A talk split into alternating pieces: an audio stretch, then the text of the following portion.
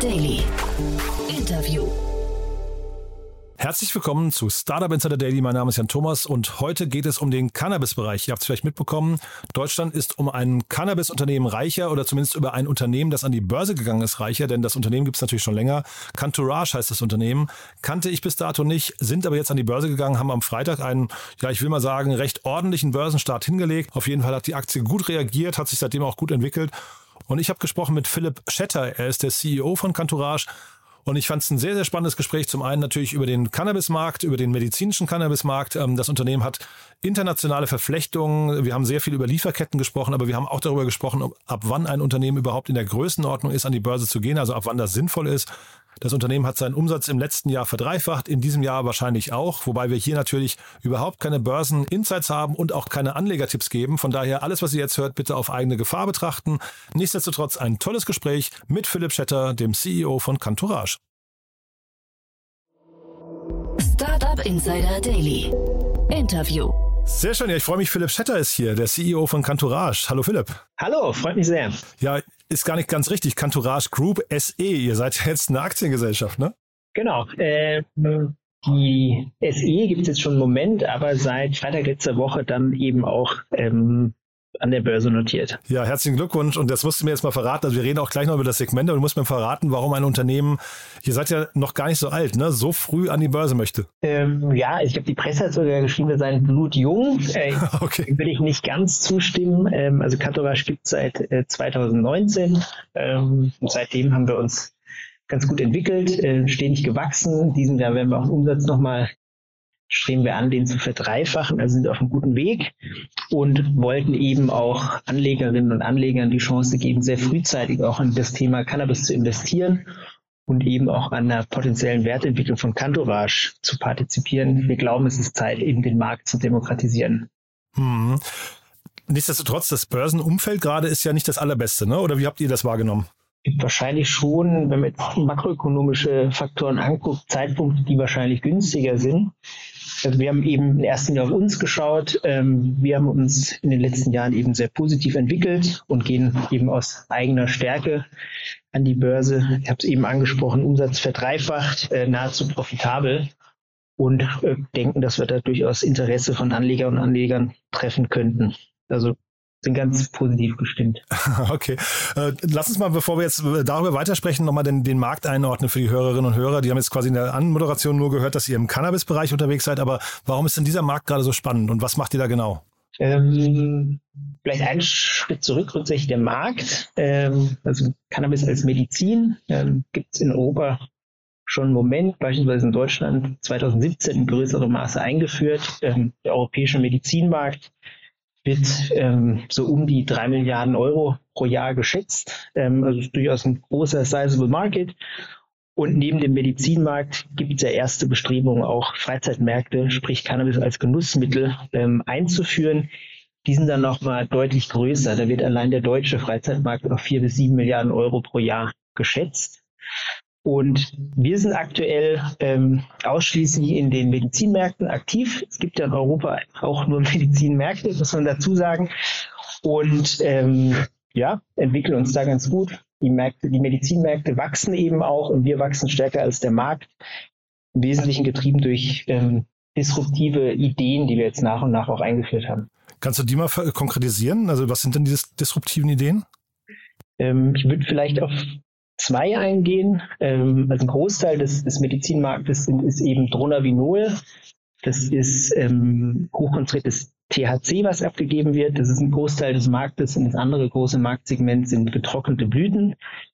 Im Bereich Dronabinol, ähm, wenn wir da auf Deutschland schauen, war das lange Zeit ein, ein Monopol und Candorash hat das Monopol eben ähm, aufgebrochen durch ähm, eine andere Pricing- und Service-Strategie und wir haben dort ähm, die erste Produktinnovation überhaupt eingeführt und die kommt im Markt ganz gut an. Wenn wir auf die Marktdaten aktuell gucken, haben wir uns da einen Marktanteil von über 20 Prozent in Deutschland erarbeitet, eben durch eine Produktinnovation. Und im Bereich getrocknete Blüte ähm, haben wir eben ein, ein Operating-Modell eingeführt, das uns ermöglicht, mit Cannabis-Anbauern aus der ganzen Welt zusammenzuarbeiten. Wir importieren deren Cannabis nach Deutschland, stellen in Deutschland pharmazeutische Produkte her und vertreiben die europaweit. Und da Beispielsweise haben wir äh, Partnerschaft mit einem, Kultivator aus Jamaika. Wir waren diejenigen, die als erstes Cannabis aus Jamaika in deutsche Apotheken gebracht haben. Das klingt so wirklich aber fast filmreif, ne? Äh, Cannabis aus Jamaika, da hat man, glaube ich, jetzt bestimmte Bilder auch vor Augen. Ähm, aber sag mal ganz kurz, dieses Monopol, was ihr da aufgebrochen habt, durch Pricing und Service, hast du gerade gesagt. Ähm, wie erkennt man denn, dass da überhaupt Schwachstellen sind bei den Monopolisten, bei den etablierten Strukturen, die man angreifen kann? Ähm, gute Frage. Ähm, ich war vorher Geschäftsführer bei Aurora, Aurora Europe, ähm, traditionell stark im Bereich Blüte und im Extrakt. Ich weiß, da haben wir uns doch den Dronabinol-Markt angeguckt und haben eigentlich gesehen, hat man kaum Chancen einzusteigen. Ähm, jetzt bei Cantourage haben wir eben ähm, die Chance gesehen, ähm, günstiger einzukaufen, haben auch gesehen, dass wir da über ein, über, über ein gutes Pricing eben Kunden für uns gewinnen könnten, weil die Regulatorik es eben hergibt. Und genau, da dort reingegangen, ähm, Dinge ausprobiert, Erfolge gefeiert und dann ähm, die Dinge dann noch verstärkt, die man vorher schon gemacht hat. Und ähm, wenn du sagst, gutes Pricing bedeutet ja wahrscheinlich dann hinterher auf Kosten der Marge, ne? Oder, oder wie hat man sich das vorzustellen? Ähm, ich würde sagen, eher zum Vorteil letztendlich von Patienten im Gesundheitssystem. Ähm, das Monopolen hat man halt häufig auch Monopolpreise. Ich glaube, wir haben den Markt dort effizienter gemacht. Hm. Und das ist aber dann ein Monopol, das dann irgendwie so an, ich weiß nicht, ähm, äh, irgendwie den, den typischen deutschen Kartellämtern und so weiter vorbeigegangen ist. Also es ist eine Größenordnung, die noch nicht relevant war? Dann müsste man wahrscheinlich nochmal nachfragen an der Stelle. Es war in erster Linie ein, ein, ein Unternehmen, das die Entwicklung dieser Produkte vorangetrieben hat in Deutschland, die Produkte eingeführt hat. Und es gab eben noch keinen Konkurrenten. Ähm, wir sind dann als einer der ersten Konkurrenten auf den Markt getreten und haben aus unserer Sicht den Markt effizienter gemacht. Ähm, glaube halt, wie gesagt, zum Vorteil eigentlich von Patienten und letztendlich vom Gesundheitssystem. Mhm. Und dieser Import aus Jamaika, den du gerade angesprochen hast, von den Blüten, ähm, ich habe mir, oder ich stelle mir das so vor, dass dieser gesamte Markt ja insgesamt sehr, sehr stark reguliert ist. Ne? Wie, wie kompliziert ist das, bis so eine erste Blüte aus Jamaika hier ist? Das ist sehr kompliziert, ähm, insbesondere eben auch in unserem Modell. Ähm, vorhin angesprochen, Cantora gibt es seit 2019. Seit 2019 wurde eben an diesem Modell auch gearbeitet. Ähm, die Blüten haben wir das erste Mal über unsere Plattform, also wir haben das ganze Fast Track Access Plattform, das erste Mal dann im Sommer letzten Jahres eingeführt. Also wir mussten da schon länger dran arbeiten, um das regulatorisch ähm, einerseits aufzusetzen, aber auch operativ. Aber seitdem läuft das Modell. Mittlerweile haben wir auch Anbaupartner aus 38, äh, 38 Anbaupartner aus 17 Ländern und führen eben nach und nach verschiedene Produkte ein. Ähm, also Jamaika ist nur eins der Länder, ähm, darunter auch gibt auch noch Anbieter aus Uruguay, ähm, aus Uganda, ähm, bald aus Neuseeland, ähm, Portugal. Also wir arbeiten da mit Partnern weltweit zusammen, suchen eben die besten Anbauer und die besten Produkte, um die dann Patientinnen und Patienten in Deutschland und Europa zur Verfügung zu stellen. Okay, auch Europa, weil du hast eben sehr viel über Deutschland gesprochen, aber das klingt so, als wäre das Modell eigentlich dann adaptierbar auf andere Länder auch, ja? Also wir stellen die pharmazeutischen Produkte in Deutschland her ähm, und können die aber europaweit vertreiben, ähm, sind in Deutschland stark vertreten, haben auch eine, eine Tochtergesellschaft in Großbritannien, also einen eigenen Importer, einen eigenen Großhändler und auch eine eigene Cannabisklinik, äh, in der eben Ärzte äh, Patientinnen und Patienten betreuen. Ähm, das ist übrigens auch eine Telemedicine-Klinik, die man gut skalieren kann. Also wir sind in UK noch vertreten, haben aber auch schon Produkte in andere europäische Länder ausgeliefert und da sollte noch einiges kommen.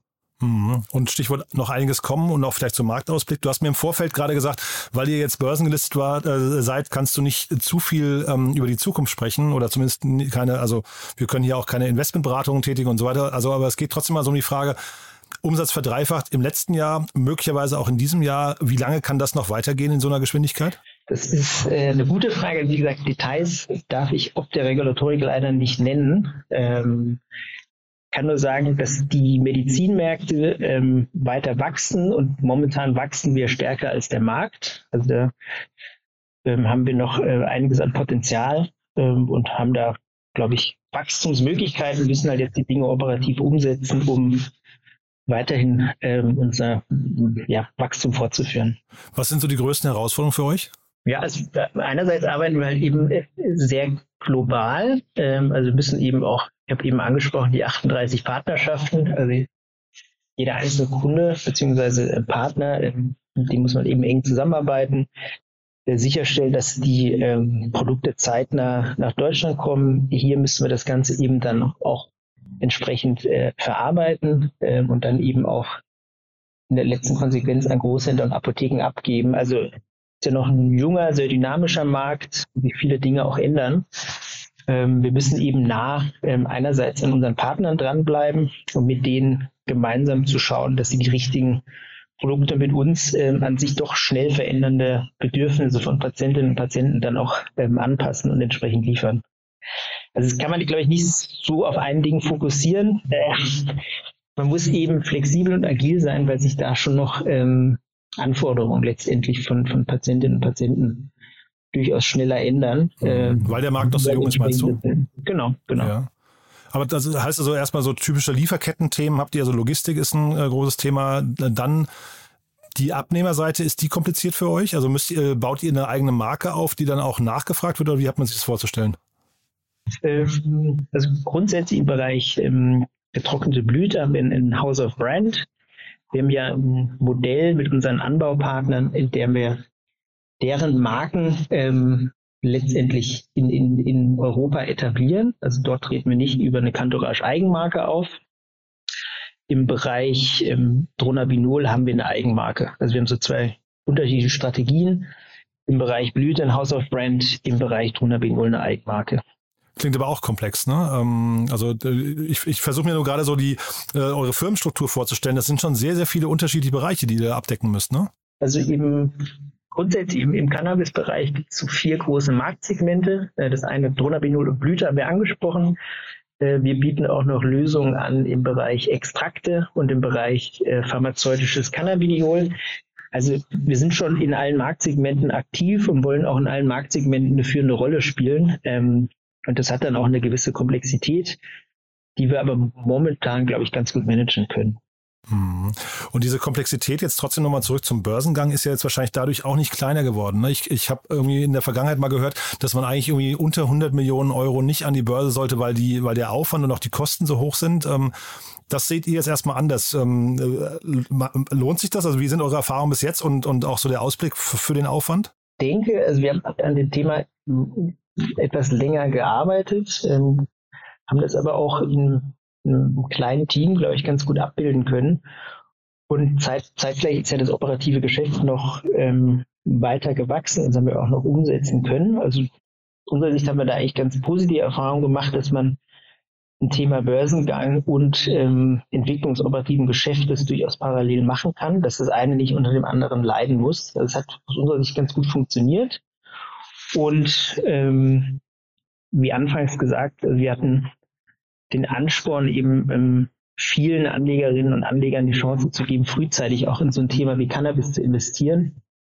Wir glauben, dass das Thema ähm, für viele relevant ist, aber auch so groß ist, dass wir das jetzt nicht ähm, einzelnen ja, privaten Investoren ähm, exklusiv quasi mit denen machen kann, sondern dass man eben eine breitere Investorenbasis hat, um jetzt hier ein Unternehmen aufzubauen. Mhm. Und jetzt habt ihr ja zumindest von außen betrachtet einen tollen Börsenstart hingelegt. Zeitgleich hat man natürlich jetzt so ein bisschen den Nachteil oder die Herausforderung, dass man jetzt ein transparentes Unternehmen ist. Ne? Jetzt muss man, ähm, also jetzt sehen quasi zum Beispiel auch Mitarbeiter, Mitarbeiter, die äh, vielleicht Stock Options haben oder sowas, was das Unternehmen wert ist. Ist das auch Fluch und Segen zugleich?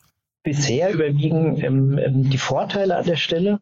Ähm, ich glaube, das ist der einen Seite war das ein, ein Thema, ein Projekt, das wir uns vorgenommen haben, was wir umgesetzt haben, jetzt in den ersten Tagen auch durchaus erfolgreich. Ähm, und ich glaube, insgesamt der Cannabisindustrie gibt es eine Vielzahl von Unternehmen und man hört ähm, verschiedenste Umsätze, Bewertungen.